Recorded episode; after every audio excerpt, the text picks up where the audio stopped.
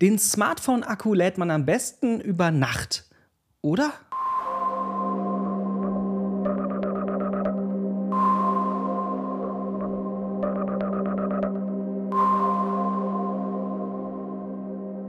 Hallo, ich bin Christoph von Mobil Sicher.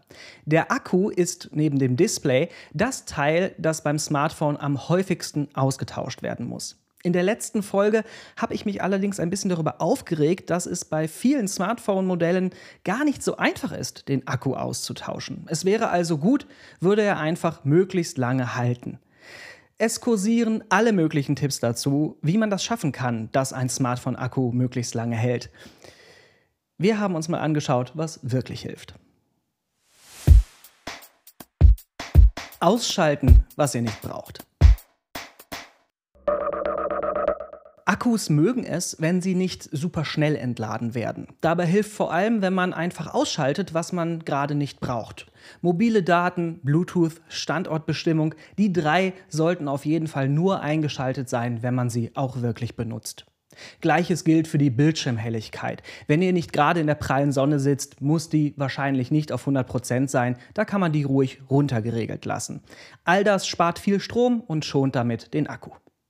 Bei den Funktionen ist es sinnvoll darauf zu achten, sie nicht einfach anzulassen. Bei allem, was mit Apps zu tun hat, könnt ihr euch aber mal getrost zurücklehnen. Normale Apps wie euren Podcast-Player oder die Fotogalerie im Hintergrund zu schließen, das bringt nicht viel. Wenn Apps im Hintergrund offen sind, dann verbrauchen die nämlich nicht viel Strom. Die sind dann nämlich eingefroren.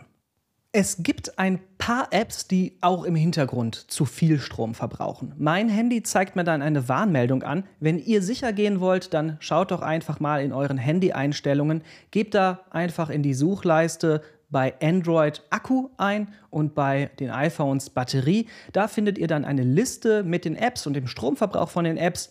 Und da könnt ihr schauen, wenn eine App viel Strom verbraucht, die ihr nicht wichtig findet, löscht sie einfach, da kann nichts passieren. Zur Not ladet ihr sie einfach wieder runter, wenn ihr sie doch braucht. Es gibt auch Apps, die euren Akku verbessern sollen.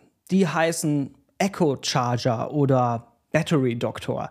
Diese Apps empfehlen wir nicht. Die empfehlen wir deswegen nicht, weil sie eigentlich nur Strom verbrauchen und nicht wirklich was bringen. Das ab Werk eingebaute Batteriemanagementsystem von euren Betriebssystemen reicht völlig aus. So lädt man einen Akku richtig. Zum Thema Aufladen von Akkus geistert immer noch Folgendes durch die Gegend. Es sei am besten, seinen Akku vollständig aufzuladen, dann wieder vollständig zu entladen und wieder zurück. Also immer schön von 0 auf 100, von 100 auf 0 und Retour. Das stimmte tatsächlich mal, ist aber inzwischen falsch, denn die Akkus, die inzwischen in unseren Smartphones sind, sind nicht mehr die Akkus, die sie früher mal waren. Früher wurden Nickel-Cadmium-Akkus verbaut. Die sind seit 2009 verboten. Jetzt stecken in Smartphones Lithium-Ionen-Akkus. Lithium-Ionen-Akkus, die können besonders viel Energie auf geringem Raum speichern. Und sie mögen einen sogenannten flachen Zyklus. Immer ganz aufgeladen und wieder ganz entladen zu werden, das mögen sie überhaupt nicht. Besser ist es für die Lithium-Ionen-Akkus, wenn sich ihr Ladestand ungefähr zwischen 20 und 80 Prozent bewegt. Ansonsten altern die Akkus schneller. Es ist also besser, den Akku häufiger zu laden als seltener und am besten nicht über 80 oder 90 Prozent. Dass ihr den Akku nur bis ungefähr 80 Prozent laden solltet am besten, das heißt natürlich auch, dass über Nacht laden keine gute Idee ist. Das finde ich eine richtig blöde Information, denn über Nacht laden ist einfach super praktisch.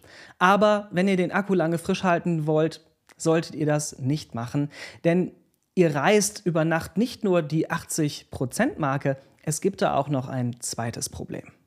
Wenn ein Gerät die ganze Zeit am Strom hängt, dann passiert es eigentlich, dass der Akku immer wieder voll geladen wird, sobald er kurz unter 100% fällt. Bei eurem Smartphone sollte das eigentlich nicht passieren. Die Batteriemanagement-Software von eurem Gerät sollte das verhindern, aber das funktioniert nicht immer. Und wenn das nicht funktioniert, dann ist das schlecht für euren Akku. Gut, den Akku immer zwischen 20 und 80 Prozent laden, lieber öfter laden als selten und nicht am Strom hängen lassen. Aber kann ich den Akku mit allem laden? Ist das billig Netzteil vom Grabbeltisch genauso gut wie das Original-Netzteil vom Hersteller? Welches Ladegerät? Wie ihr eh wisst, weil ihr euer Smartphone im Akkunotfall unterwegs an jedes Ladegerät hängt, das nicht bei drei auf den Bäumen ist, euer Smartphone ist erstmal nicht besonders wählerisch. Das explodiert nicht sofort, wenn es nicht sein Lieblingsladegerät kriegt. Aber euer Standardladegerät zu Hause, das sollte vielleicht trotzdem besser ein Originalnetzteil sein. Mindestens nehmt ein Netzteil, das euer Smartphone-Modell unterstützt. Ob euer Modell unterstützt wird, das könnt ihr in der Beschreibung vom Ladegerät nachlesen. Denn nicht jedes Ladegerät ist auf euer Smartphone-Modell abgestimmt. Da kann es dann passieren, wenn es das falsche Netzteil ist, dass euer Smartphone zu schnell oder zu langsam geladen wird. Und im allerschlimmsten Fall kann es passieren, dass euer Smartphone Feuer fängt. Deswegen sobald der Handy-Akku beim Laden heiß wird, den Ladevorgang sofort unterbrechen. Das ist definitiv ein Warnsignal. Was ihr auf keinen Fall nutzen solltet, ist ein Netzteil, auf dem das CE-Zeichen fehlt. Das CE-Zeichen ist die grundsätzliche Zusage des Herstellers, dass er sich an die Vorschriften in der EU hält.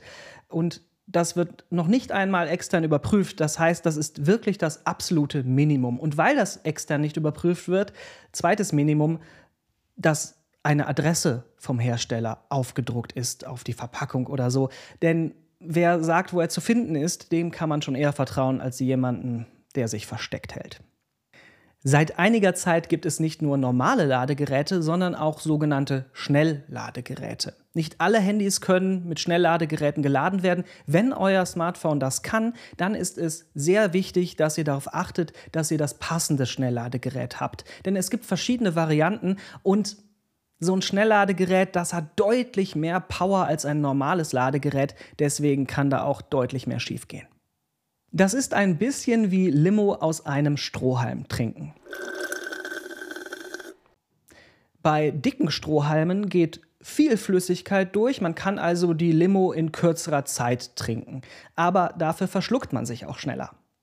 Bei normalen Strohhalmen geht nicht so viel Flüssigkeit durch, die sind ja dünner, das heißt man braucht mehr Zeit, um die Limo zu trinken, aber dafür verschluckt man sich nicht so schnell. Schnellladegeräte sind dicke Strohhalme. Die Hersteller versprechen, dass sie das mit Software ausgleichen. Zum Beispiel soll am Anfang und am Ende von dem Ladeprozess langsamer geladen werden. Das ist ja zum Beispiel auch so, wenn ihr Limo in ein Glas einschenkt aus einer Flasche. Da kippt ihr am Anfang und am Ende auch weniger doll, sonst kleckert's. Und was ist mit dem Kabel? Kann man das nicht auch einfach weglassen? Es gibt schließlich auch Handys, die gar kein Kabel brauchen, um zu laden. Das Laden ohne Kabel, das sogenannte induktive Laden, das empfehlen wir nicht. Denn erstens braucht es länger als mit Kabel zu laden und zweitens verbraucht es deutlich mehr Strom. Auspacken und einmotten. Zum Abschluss habe ich noch jeweils einen Tipp für euch für Smartphones, die ihr neu in Betrieb nehmt und für alte Smartphones, die ihr in die Schublade packt, aber nochmal benutzen wollt. Zuerst zu den neuen Smartphones.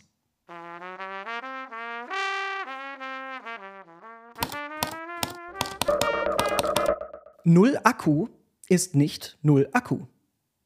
Die Zahlen zum Akkustand, die euch auf eurem Smartphone-Display angezeigt werden, die sind nur eine Berechnung, denn euer Betriebssystem kann nicht in den Akku reingucken, um zu schauen, wie voll der wirklich ist. Deswegen ist bei Neugeräten ein Kalibrieren sinnvoll. Denn kalibrieren, das macht die Berechnung genauer. Fürs Kalibrieren müsst ihr allerdings ein paar Sachen machen, von denen ich bisher gesagt habe, dass ihr die nicht machen sollt. Aber für dieses eine Mal ist das schon in Ordnung. Es geht halt nicht anders.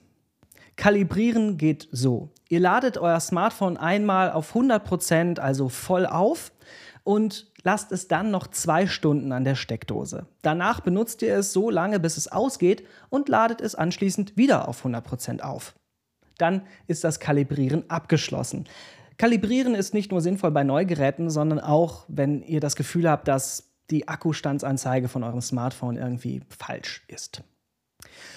Und jetzt der Tipp für alte Smartphones, die ihr aktuell nicht nutzt, aber später nochmal benutzen wollt. Da gibt es folgendes Problem. Ein Akku, der leer ist, der entlädt sich aber immer noch weiter. In Bereichen, wo er eigentlich nicht entladen werden sollte. Das nennt sich Tiefenentladung. Wenn das eingetreten ist und ihr wollt den Akku dann wieder laden, dann dauert das entweder lange oder im schlimmsten Fall funktioniert es gar nicht mehr. Deswegen solltet ihr ungenutzte Handys nicht mit leerem Akku rumliegen lassen, sondern ungefähr auf so 50 Prozent. Dann passiert das mit der tiefen Entladung nicht und ihr seid auf der sicheren Seite. Übrigens, Akkus mögen es ungefähr genauso warm wie ihr. Unter 20 Grad wird es ihnen ungemütlich und auch über 35 Grad finden sie nicht so toll. Deswegen Akkus bzw. euer Smartphone nicht in der Sonne liegen lassen und wenn ihr draußen wart, als es kalt war und ihr kommt dann wieder ins Warme nach Hause, dann braucht euer Smartphone genau das, was ihr auch braucht. Es muss sich nämlich erstmal aufwärmen. Also erstmal das Smartphone ein bisschen bei Raumtemperatur liegen lassen, bevor ihr es an den Strom anschließt, wenn ihr aus der Kälte nach Hause gekommen seid. Ansonsten bleibt mir jetzt nichts mehr zu sagen, außer da auch wir der Macht der Algorithmen hier ausgesetzt sind. Wenn ihr uns unterstützen wollt, dann nehmt ein Abo mit, zeigt, dass ihr uns mögt und erzählt von uns. Das ist alles gut für den Kanal. Und manche von euch fragen, ob man auch spenden kann. Kann man. Alles dazu in der Beschreibung. Ich hoffe, ihr fühlt euch gut informiert. Macht es gut. Bis zum nächsten Mal.